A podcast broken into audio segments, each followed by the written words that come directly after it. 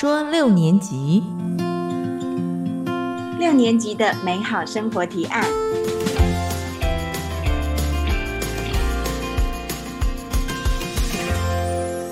大家好，我是史黛西，我是米米安。今天这个主题啊，是要讲怎么样跟家人或者是身边的人说再见。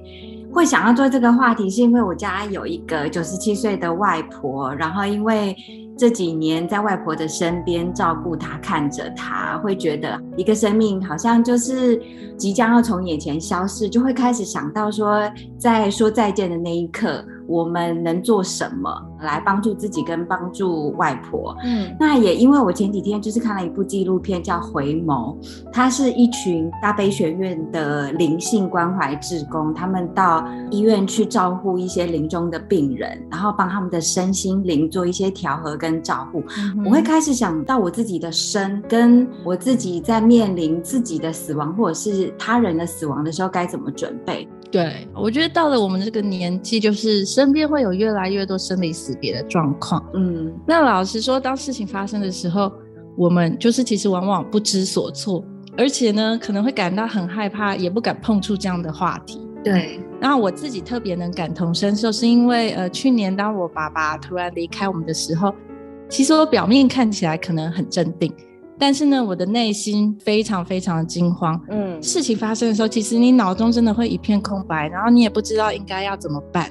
我只知道那个时候我们一定都还没有准备好。嗯，所以我常常想，如果我们能够更诚实的去面对死亡，或者我们平常就可以和家人一起讨论生死的议题，对生死有更多的认识和理解的话，我觉得。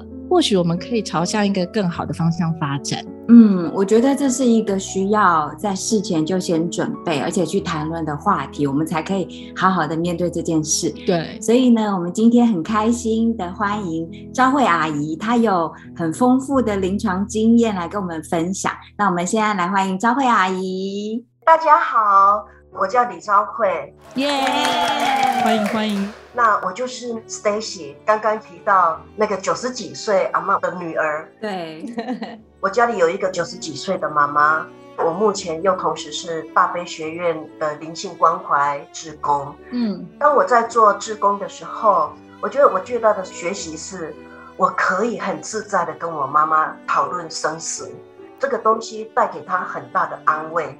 他对我在临床上我遇到的病人，他非常的感兴趣。哇哦！我发现其实很少人家里能够跟长辈聊生死的话题，所以你们家很特别。对，我也觉得蛮欣慰的。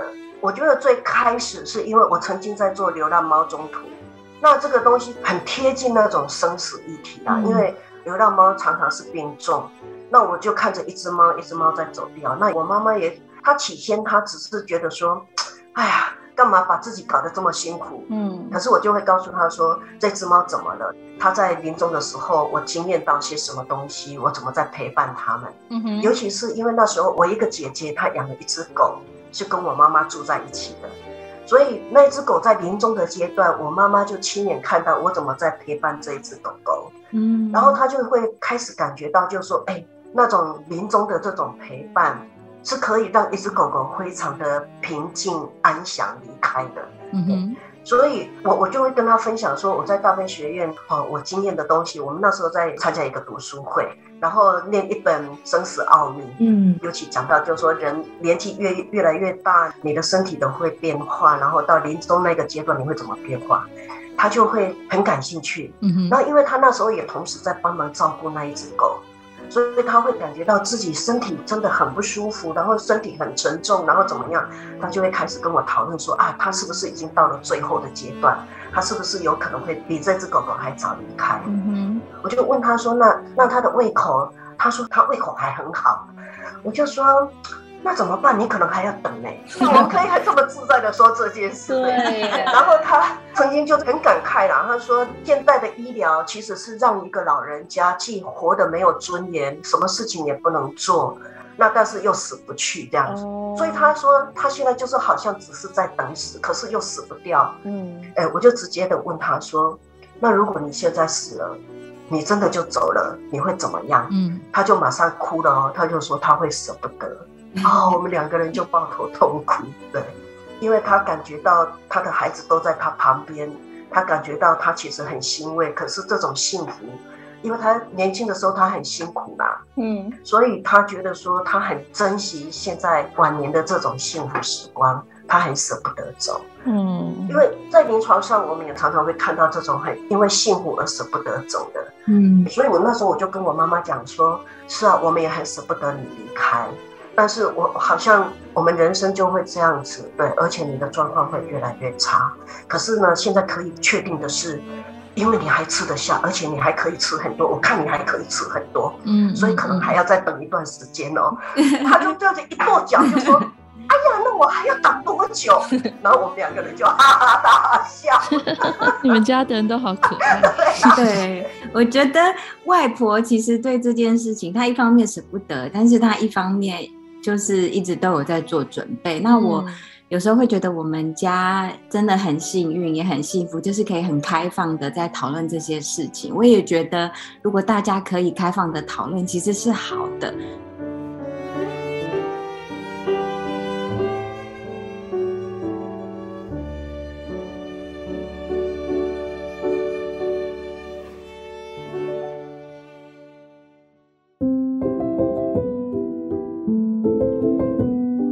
我想把问题倒回去一点点，就是说，临终的人他们的身心灵到底会有什么比较明显的变化？他们到底在想什么？印象最深刻的是，外婆有一阵子，她会告诉家人说：“哎，她好像在睡梦中会遇到已经过世的朋友啊，或家人来找她。”我那时候真的一惊，我会觉得：“哎，这个是不是一个？”他要离开我们的征兆，所以想要问张慧阿姨，就是临终的人，无论是是在医院，或者是像外婆这样子，其实身体机能还可以运作的，就是他们在临终的那个阶段，到底会有什么样子的变化？刚刚 Stacy 说的提到的一点，对，确实是有些病人他们会在临终阶段，就是说他会在睡梦中梦见往生者。这是一个征兆之一，可是它不是一个绝对的，嗯，因为是不是会走到临终，就是有很多的因素去评估，我们不能去武断的说怎么样，嗯。至于临终病人他们会有什么样的状况，哦，就是他们的身体机能一直往下走嘛。那我们可以想象，一个病人从他可以啪啪走，到最后他的生活空间就是在那么的一个局限的地方，嗯，就在一张床。或者是在一个房间里面，他的世界其实他在经验到的是，他有很多东西他在慢慢的失去，嗯，不只是失去生命，而是他有可能会失去他的爱的家人，他爱的东西，他的梦想，他的渴望什么什么什么的，而这个是没有年龄的差别的，只要你生病，你进入这个临终阶段，他都会有这些的状态，嗯嗯嗯，然后他会看到他自己的身体的变化。越来越消瘦，甚至有些疾病是会让你整个身形扭曲，嗯，跟原来都不一样的。嗯，我觉得就像招慧阿姨说，就是不管你曾经是个大老板，或你是小职员，或者你很独立啦，意气风发，可是当我们一生病躺在床上的时候，你也只能任人宰割。对，会让一个人感觉变得很没有尊严。对对对，比如说像。每个人都一定有要如厕的问题，嗯，可是到你生病躺在床上，走也不行，动也不行，也不可能自己去厕所的时候，其实你得靠家人，甚至是不认识的看护帮你处理大小便，或一直帮你换尿布。我其实自己在旁边看，我就觉得天哪，要是这个是我的话，我觉得这个很没尊严呢。其实那种尊严感的丧失啊，因为确实就说我连我这种大小便的事情，我现在都没有办法自己来处理。我觉得是对一个人最大的一种 一种挫折、沮丧，嗯，尤其是越意气风发、成就感越高、社会成就越高的人，或者自自我尊严感越高的人，他越难接受这个东西，嗯，那我们怎么让他接受呢？如果是家人的话，我觉得是就是陪伴。嗯，我们知道他的苦，那有时候我们的陪伴有一种叫做静默的陪伴。嗯，对，就是你感受到他的沮丧的时候，你只要轻轻的握着他的手，然后陪在他旁边，告诉他辛苦了这样子。哦，其实那就够了，他会感觉到他不孤单。那这个是最重要的，对。嗯，因为你已经到这个阶段了，你也只能接受。但是要怎么样让病人慢慢的试着去接受？我觉得是在不放手中学会放下。那这个就是一个陪伴的过程，因为他们也在过程中，他们一定会经历到，我我今天经验到这个，我很抗拒，我明天又是这样子，我还是有抗拒。他也许变得脾气很暴躁，嗯，陪伴的人，我们知道说，他因为他的那种尊严感在作祟，我们就会比较多一些了解啦，嗯，那比较多了解了以后，其实就会比较多的耐心。那其实那个重要的还是一个陪伴的过程。没错，没错，就是同理心很重要。对对对对。然后我知道还有在医疗的层面上有另外一个很重要的，就是怎么样避免让病人接受到一些没有尊严的医疗行为，这个好像也很重要。对，其实台湾在很早以前就开始有这种所谓的安宁缓和医疗志愿书嘛。嗯，意愿书是病人自己签署的，在生前当你意识还清楚的时候签署的。对，那我们很鼓励这个东西，就是说当你。还很清醒的时候，你先决定说，我当发生意外的时候，我不急救，OK？那但是你签这个东西也不叫做说，哦，你一发生问题，你送到急诊室，医生就完全不急救，嗯哼，而是你要确定说有没有救，医生还会依照他的医学方面的判断，嗯，然后还有我刚刚讲的同意书是，当病人他已经完全失去意识。意识不清的时候，那他的家属就可以代为签署这样子。那假如说送来的时候，医生判定已经没有办法救了，可是病人没有办法自己执行，就会请家属。那家属的顺序是优先是配偶，然后再子女，然后再父母这样子。嗯。我觉得这个东西很重要。以我自己的经验，其实我们家的人都在之前就是有签署这个放弃急救的同意书。嗯，因为当事情真的发生的时候，家属真的很难做决定，压力会很大。对，压力非常大，你不能靠自己决定，因为那个是一个人命。对对对，你不可能说我决定他生或我决定他死。对，所以真的很建议大家，如果愿意的话，其实提前去做志愿同意书的签署，我觉得。事先先想清楚了，比当场做决定真的重要很多。对对对，现在还有更进一步的这种所谓的病人自主权利法，嗯，它那个东西更精准，就是说病人一定要在意识清楚的时候，而且你必须要找一个你的。二等亲之外的，比如说亲家母好了，哦，那种二亲等，因为说不定你们双双都发生意外，对不对？所以你只要找一个二亲等以内哈，然后来当哎见证人，OK。然后因为应该要有两个见证人，因为你要签署这一份病人自主权利法，它必须要经过咨商的。嗯那这个咨商呢，它涵盖了有医师、护理师、心理师、社工师。我们大家一起来讨论，嗯，他会跟你说明的很详细，然后一起讨论，然后你确定我到末期的时候，包括我要不要用鼻胃管，嗯我要不要加点滴，我我能够接受什么？那个是又比安和缓和医疗放弃急救那个东西还更细致这样子。哦，那为什么会加在这个东西？因为其实啊，人在最末期的时候，其实我们身体有一种自然的机制，就是他不想要再吃东西。嗯，因为你吃东西其实都对身体是一个负担。可是我们一般的想法就是，你要多吃一点，你才有体力呀，什么什么的。那其实在反映的是我们活着的人对死亡的恐惧。哦，对。但是其实病人已经不舒服了，所以当病人他能够了解这个状况的时候，他签了这个病人自主权利法。以病人的意见为优先嘛，所以这个时候我们就可以避免掉给他过多的不适当的医疗这样子。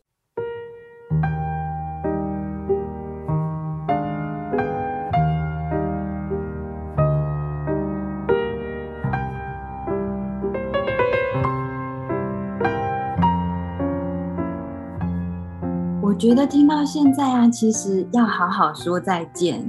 然后要好好的离开，其实不是一件很容易的事情，要提早做好多好多准备，你才能好好的离开。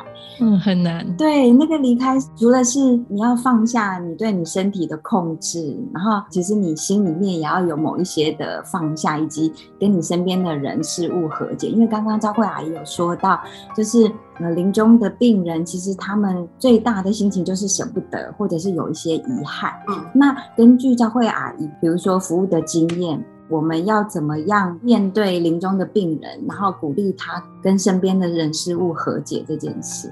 哦，我忍不住想到一个案例哈，嗯。这个病人呢，他年轻的时候，他就是在外面有交了一些女朋友，嗯哼。然后家里的大小事其实都是这个太太在张罗，那太太也在工作，因为他必须要养家。哎，但是这个男生他其实也有把钱拿回来，可是就是还不够就对了。嗯哼等到他生病的时候，当然他就会想要回到原来的这个家。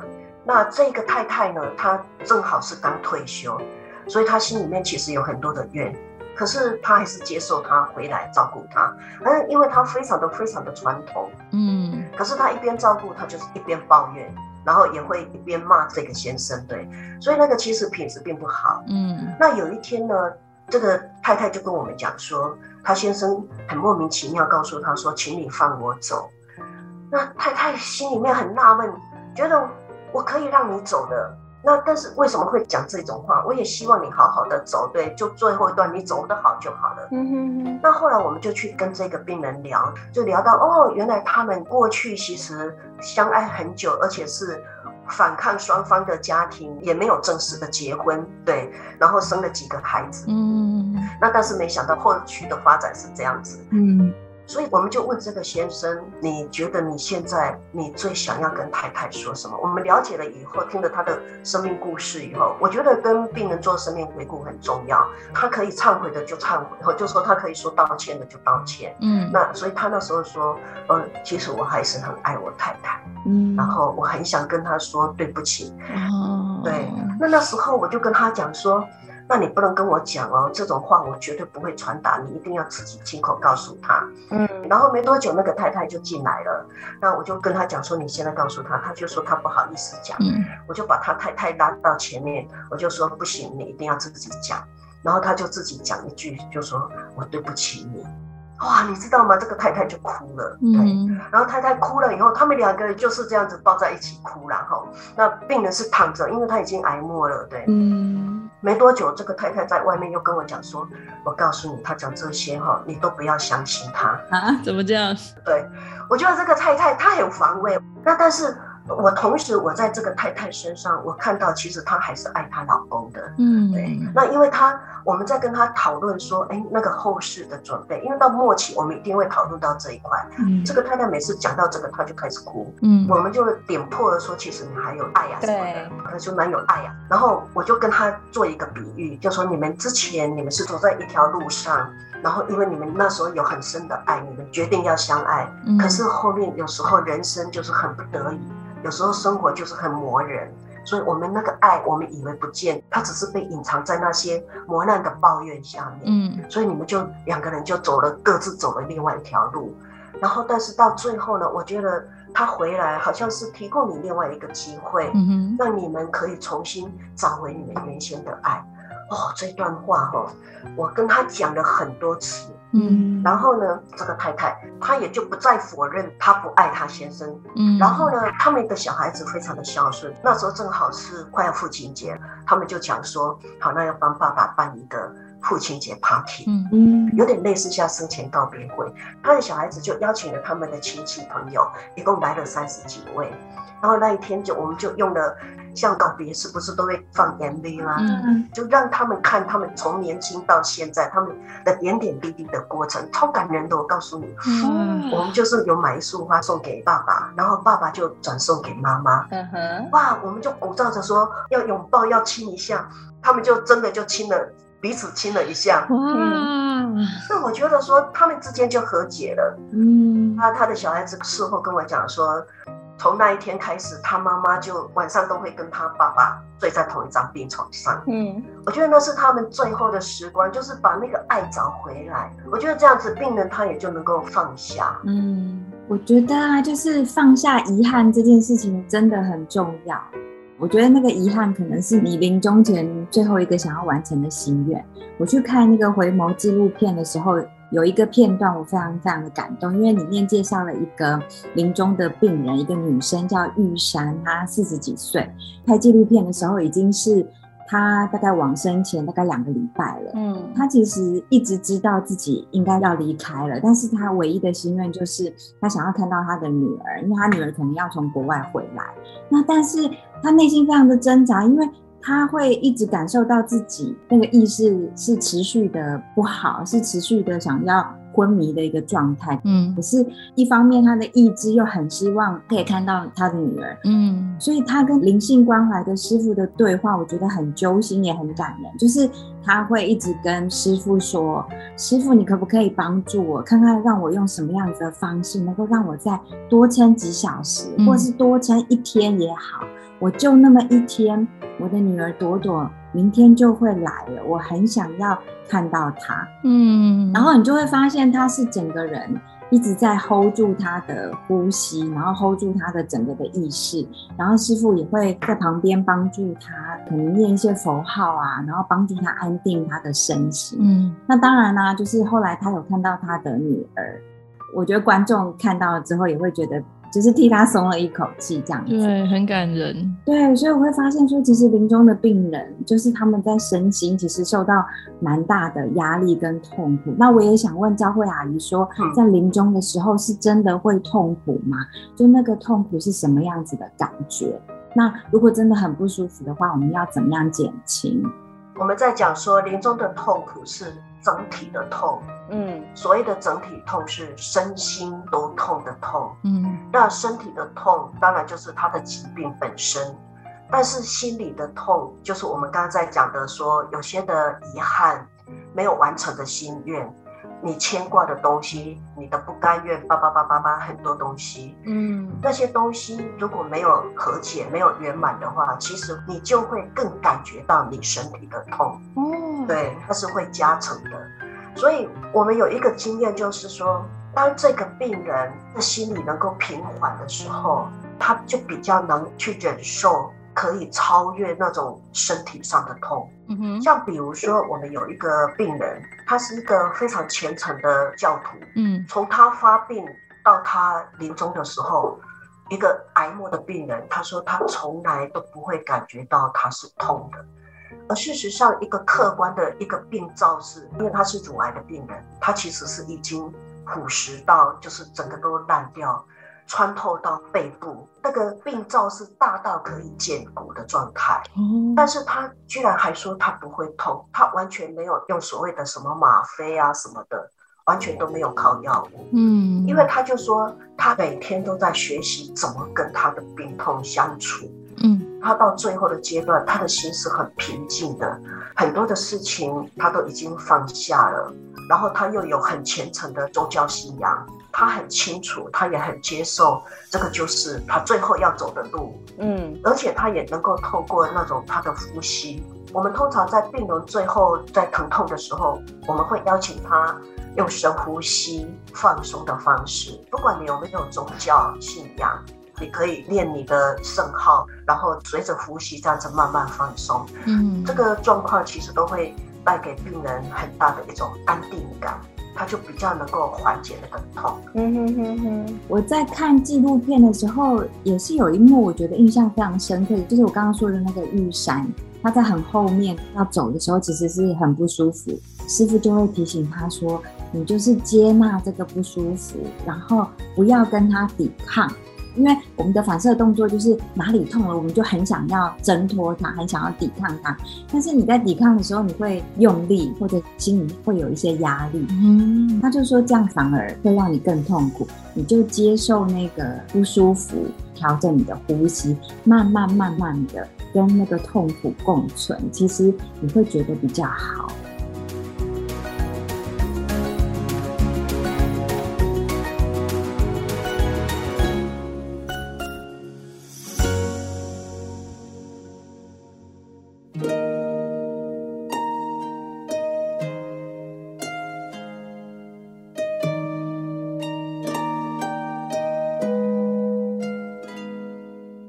前面有提到，大多数人可能和我一样，其实会很害怕聊到死亡的这个话题。那一方面也是因为，其实家里的长辈一讲到什么死亡，他们就会觉得，哎，不要讲这个，这个触眉头啦。嗯。然后另一方面，因为我们也不专业，然后我不知道从哪里帮忙或者从哪里谈起，所以我想问说，像我们一般人也可以跟长辈聊生死的话题吗？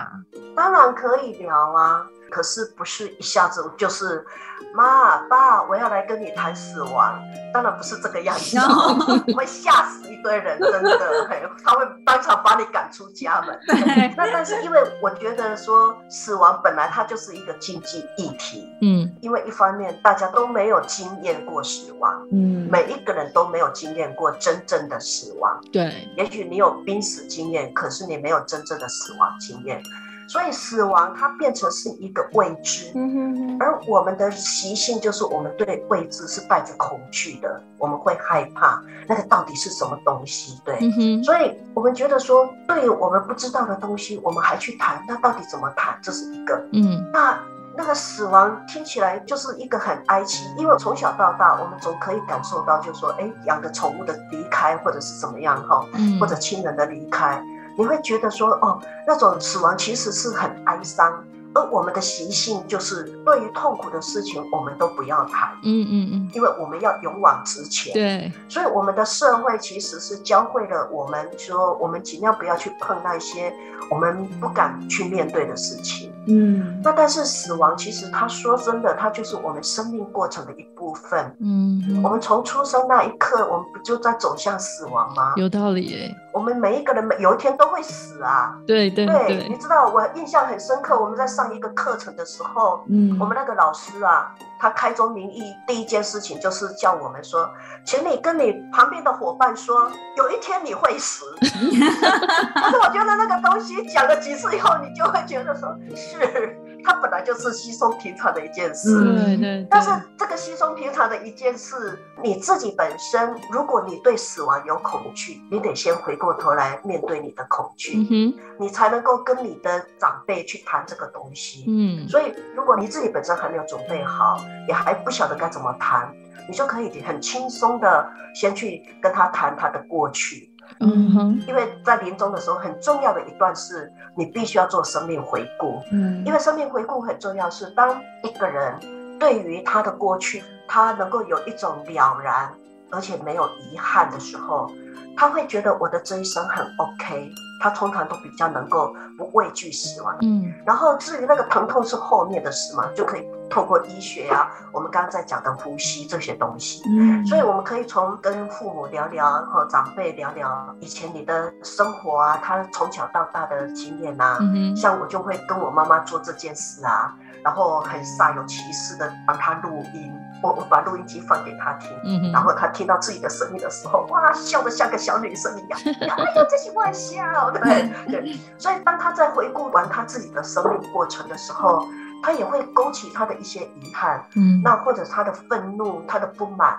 但这个时候就是陪着他去发泄一下，嗯，我觉得在听的过程，你必须要也同时扮演一个支持者、陪伴者，对对对，好重要，对，让他发泄一下，然后他想要哭的时候，你也就陪他擦擦眼泪这样子。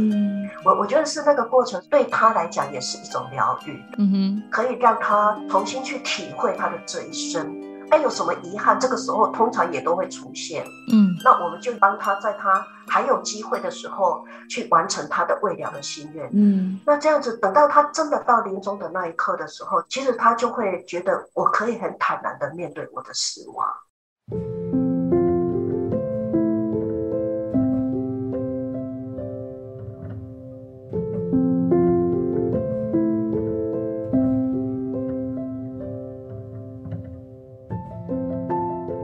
是啊，刚刚有说到啊，我的外婆九十七岁嘛，那平常都是我妈妈跟阿姨三姐妹在照顾她，但是真的跟外婆住在一起的是我的二阿姨。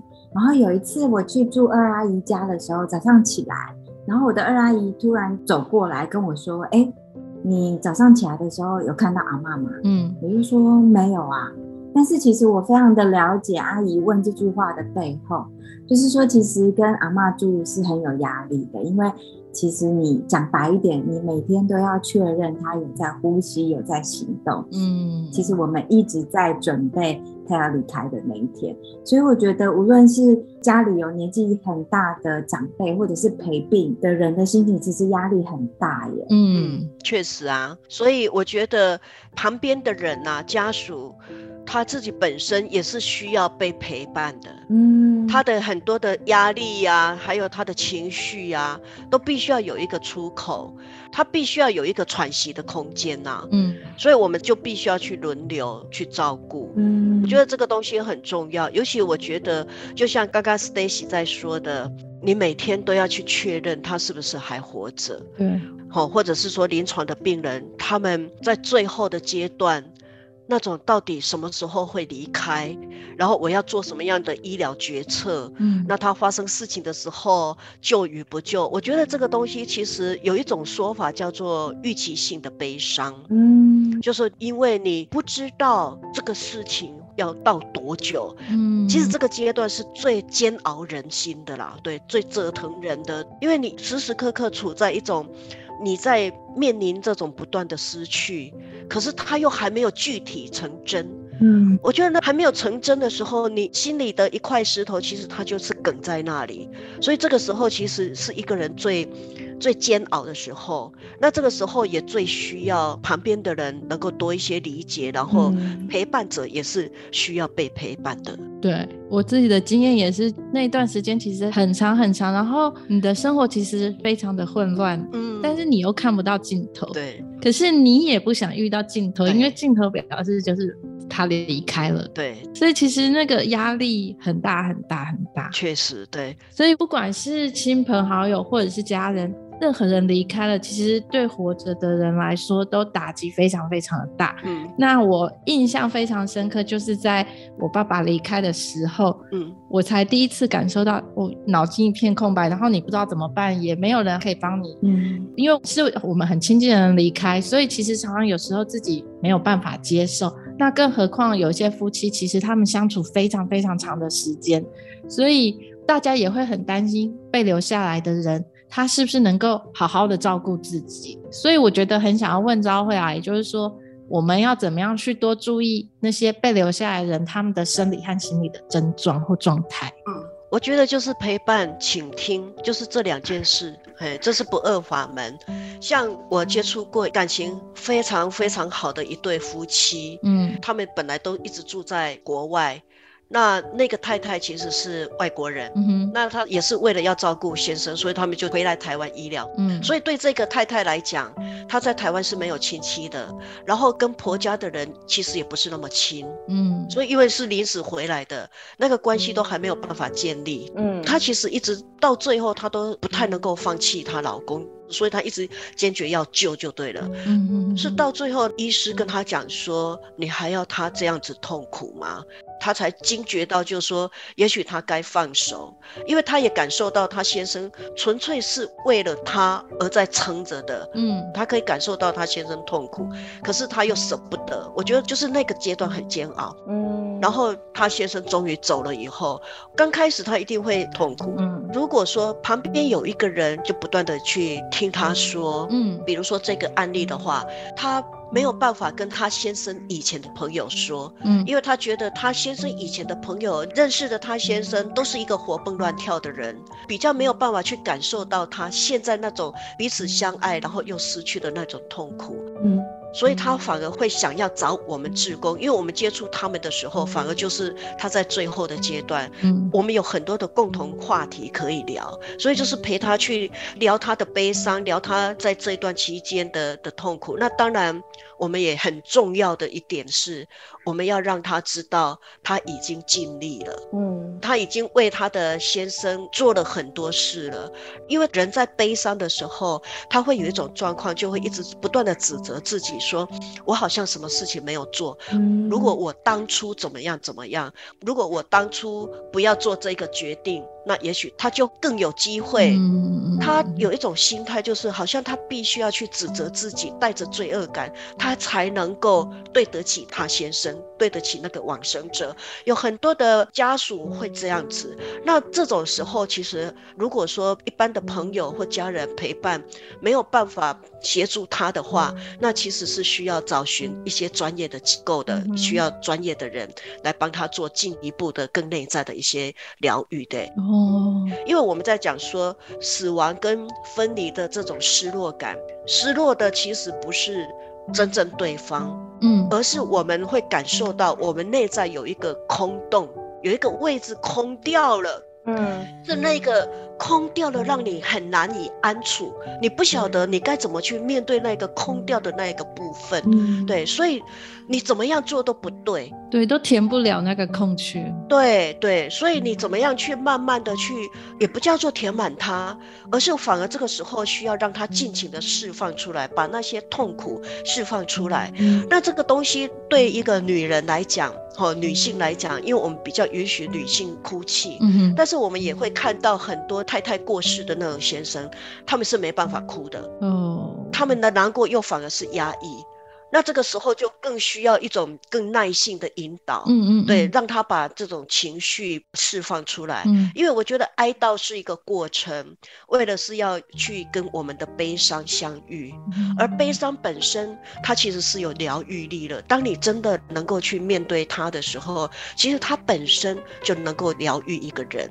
我常常在做一个比喻，就说我们看天空下过雨的树叶特别翠绿，嗯就像我们的眼眼睛。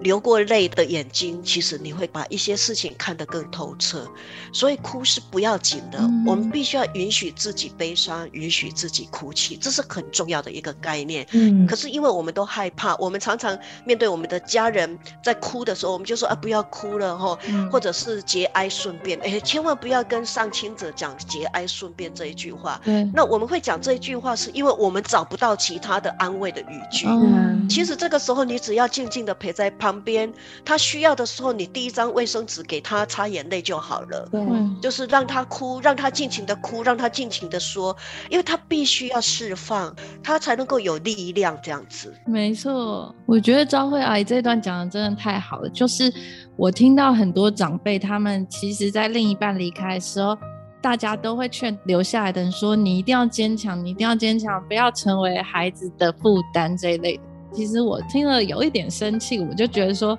不要再给留下人的压力。为什么他一定要坚强？嗯他现在最亲近的人就是离开了，他本来就应该要释放自己，他本来就可以脆弱，对为什么一定要让他坚强？他本来就可以依靠他的孩子什么的。对对，真的真的，我们要允许自己脆弱。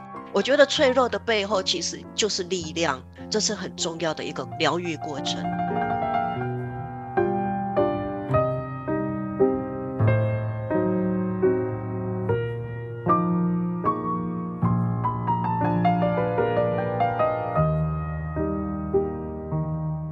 听了阿姨说那么多关于大家如何一起讨论生死的议题，我也想知道说我们有没有什么书可以阅读，然后对我们了解生死话题或怎么跟长辈、跟家人聊这些话题有帮助的。OK，我很推荐一本叫做《当绿叶缓缓落下》，哦，这是张老师文化出版社的。嗯哼，他其实比较是在说那种一个人在面对悲伤的几个阶段，也也有包含刚刚提到的这种预期性的悲伤。嗯我觉得他的文字很浅显易懂，然后又写得非常的深入，把一个人的内在那种在面对生死的时候那种内在的心理转折写得丝丝入扣。那我念其中的一段，好，他说：“悲伤具备独特的治疗力量，可以帮助我们从荒原走向有意义的人生。我们曾经爱过与被爱的人，将永远活在我们心中。当你继续踏上生命旅程，别忘了你已经变得更富有、更坚强、更了解自己。这就是对蜕变与成熟。你曾经爱过，失去，又活了过来。”因为其实生命、死亡与爱是上天给予你的恩典。我我非常喜欢这这一段话，写得很好。哎呦，真的太催泪了。太大家哭成一片。真的，我很喜欢这一段话，对，因为我觉得它非常的精准，对，也非常的感人，嗯，所以极力推荐《当绿叶缓缓落下》。这是伊丽莎白·库伯勒罗斯跟大卫·凯斯勒两个人合著的。对，今天很谢谢阿姨来跟我们分享关于生死的话题。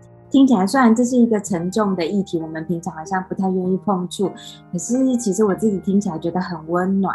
我们常常说爱要及时，爱要及时，可是常常都只是口号而已。你要做到，其实不是那么容易，而且我们可能有时候也会轻忽。对，有一个说法是爱的四道这件事情也很重要，嗯哼，就是平常我们要道爱，就是跟爱的人跟他说我爱你，然后呢也跟他们说谢谢你，就是道谢。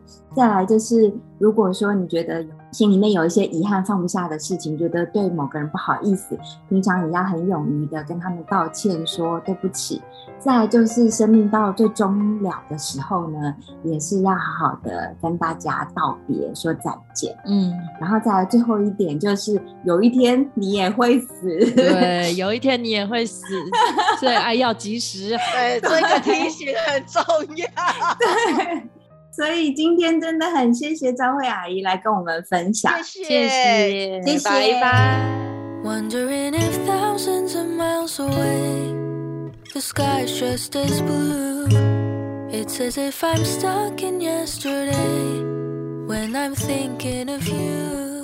这一集是献给我和米安的家人，我们跟家人共行一段路程，一起享受人生旅途中的美景，嘻嘻笑笑，欢欢喜喜。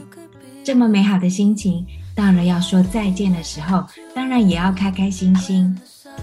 但是面临要说再见的当下，真的好难好难。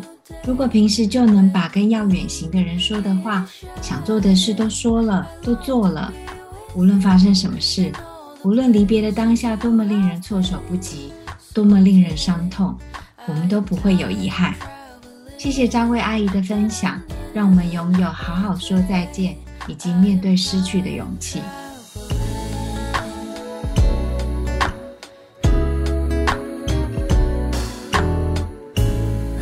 Every time that you are closing your eyes, I will be beside you. And my heart will glide across the miles to fly right to you. Cause when I dive into the traffic, the echo of your voice is all I hear. I'm never tired of your laughing so far, but ever so near. So I lay my head to rest when the sun is rising. I start a brand new day when the moon is shining.